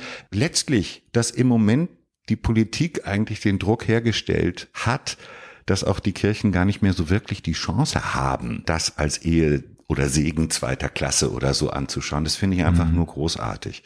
Und ich wünsche mir dann noch, noch viel mehr Chaos in der Ordnung unserer kirchlichen Welt. Ich hoffe auch, dass da noch einiges kommt. Lieber Herr Schwarze, ähm, gestatten Sie mir dann auch noch mal äh, einen Exkurs zur katholischen Kirche zu machen. Mhm. Ich weiß, Sie können da überhaupt nicht jetzt ähm, im Grunde mhm. für sprechen, weil Sie auch nicht so im, da in diesen, so eintauchen können, weil das ja mhm. so ganz eigene Strukturen und ja. Befindlichkeiten und auch psychologische Prozesse sind, die da an diesen Menschen vorgehen. Aber das ist eben, also der Vatikan ist ja auch so ein Beispiel. Wir haben gerade darüber gesprochen, dass äh, also die Segnung von schwulen, lesbischen Paaren, das ist ja gerade wieder, also man dachte mal jetzt der neue Papst, der, der ist endlich mal jetzt einer, der es ein bisschen aufweicht und hat ja auch erste gute Ansätze gebracht. Dann gab es aber wieder eine Rolle rückwärts, dann dachte man, huch, hat er eigentlich vergessen, was der vor zwei Jahren gesagt hat. Und das treibt mich auch so um, weil es gibt ja, das ist ja kein Klischee, es ist wirklich, der Vatikan wimmelt nur so von verkappten Homosexuellen und dieser Selbsthass, der da offensichtlich herrscht, dass die dann so dermaßen archaisch archaisch, rückwärtsgewandte Religion ausüben und überhaupt nicht bereit sind, sich zu öffnen, das, das macht mich auch sprachlos. Und warum ist denn da die katholische Kirche? Können Sie das irgendwie versuchen, sich da einzufühlen? Warum das ist das? Liegt das daran, dass die Traditionen, Sie wollen diese Tradition wann Sie haben Angst, der liebe Gott, der bestraft Sie, wenn Sie diese Tradition nicht aufrechterhalten. Es muss ja irgendwie eine Urangst bei der katholischen Kirche geben, dass sich da nichts tut. Weiterhin nicht.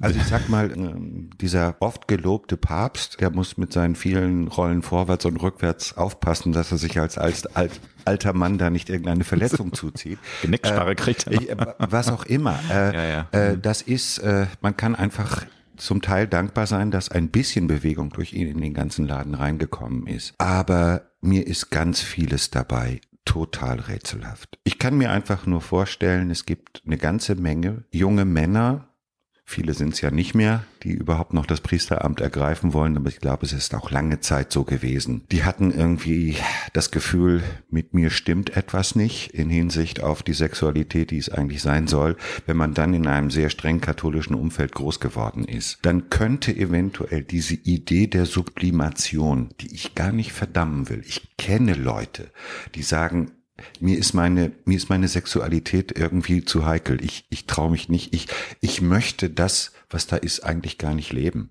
Ich will mhm. es sublimieren in eine andere Tätigkeit. Das ist, sage ich, vollkommen ohne Ironie. Ich habe mal einen Mönch kennengelernt, der so lebt. Das geht alles, aber es geht nicht gut. Und es geht nicht gut für einen weltlichen Priester, ja. der Tag für Tag. Und wenn er nun heterosexuell ist, dann irgendwie sich im Gottesdienst auf äh, schöne Frauen bei einer Trauung im hübschen Ausschnitt und so weiter schaut. Und dann gibt's eben die anderen, die eher die homosexuelle Neigung haben. Mhm. Ich will auch nicht in etwas dilettieren, wo ich mich nicht wirklich auskenne. Ja, also dieses ganze Problem rund um diese Pädophilie und genau dieser ganze Missbrauchsskandal, äh, der ja immer ganze wieder Missbrauch ist mhm. natürlich mm. eine riesen schlimme Geschichte mm. und ich weiß nicht, was da eigentlich in den Köpfen und Herzen dieser Männer losgegangen ist, aber es kann sein, ich gehe davon aus, dass die Unfähigkeit nach so vielen Jahrhunderten das Thema Sexualität einfach mal anders anzuschauen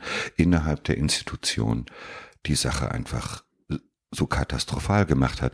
Denn meine Güte, ob Priester nun heiraten dürfen oder nicht, ist doch vollkommen wurscht. Es muss ihnen erlaubt sein, eine Sexualität zu haben und sie auch leben zu dürfen. Und ja, wo das nicht geht, da kommen ja. dann, da kommen dann oft solche schrägen, schlimmen und am Ende für die Opfer einfach ja. nicht wieder gut zu machende Schäden dabei heraus. Ja, weil Sexualität ist nun mal eine der Urtriebe, eine der Mächte in unserem Leben, die, also man kann versuchen, das zu unterdrücken, aber es ist irgendwann, wie Sie schon sagen, hat es dann, leider findet es immer Wege, die dann nicht immer gut aus sind. Und ja.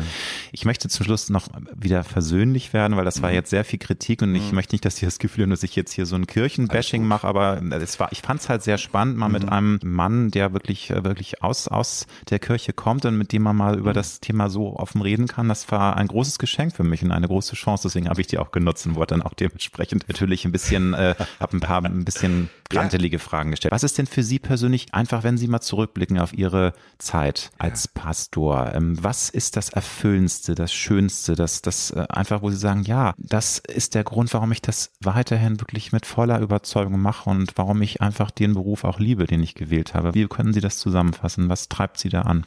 Was total schön ist, ich muss mit dem, was ich mache, weder irgendwelche Kassen füllen, noch irgendwelche Ergebnis Ziele eines Unternehmens. Ich, äh, ich kann mich auch davon distanzieren, dass man vielleicht es ganz gerne hätte, dass ich mit dafür sorge, dass mehr Leute in die Kirche eintreten. Ich darf mit ganz wunderbaren Menschen und für ganz wunderbare Menschen Kultur machen.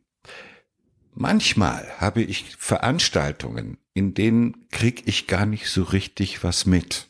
Und dann ist die vorbei, weil ich so konzentriert bei der Sache bin. Und dann ist die Veranstaltung vorbei und ich sehe ganz viele strahlende Gesichter. Und dann denke ich, hey, ich glaube, das war hm. gut. Ja, toll.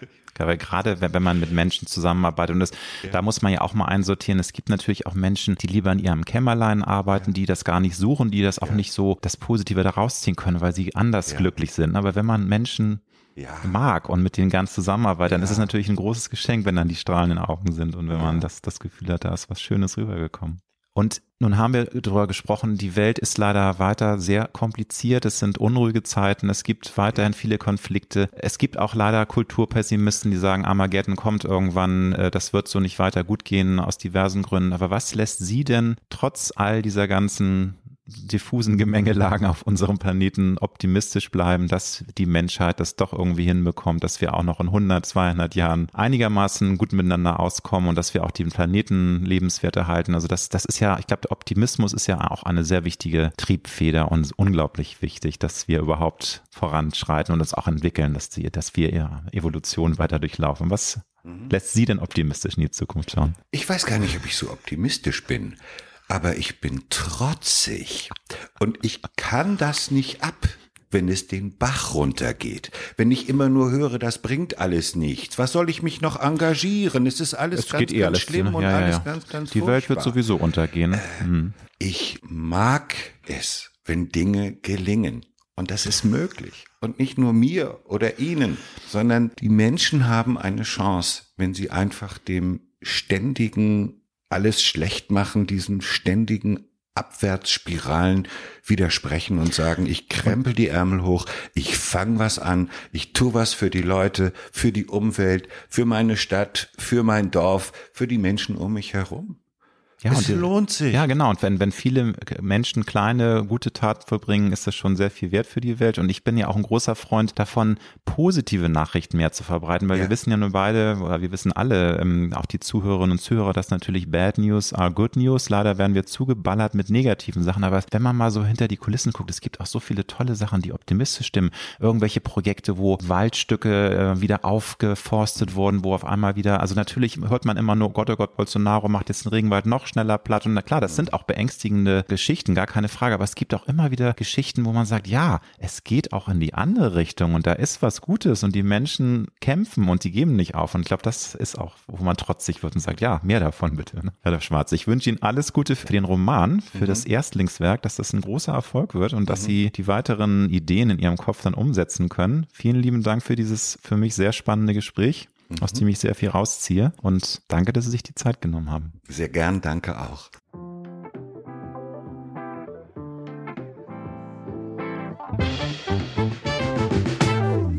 Das war Road to Glory. Wir hoffen sehr, dass es dir gefallen hat. Wenn du auch zukünftig keine Folge verpassen möchtest, dann abonniere jetzt diesen Podcast. Wir freuen uns, wenn du ihn weiterempfiehlst und auf Apple Podcast bewertest. Du hast Anregungen oder Vorschläge für zukünftige Gäste? Dann schreibe bitte an mail at alexander-nebe.com. Bis nächste Woche.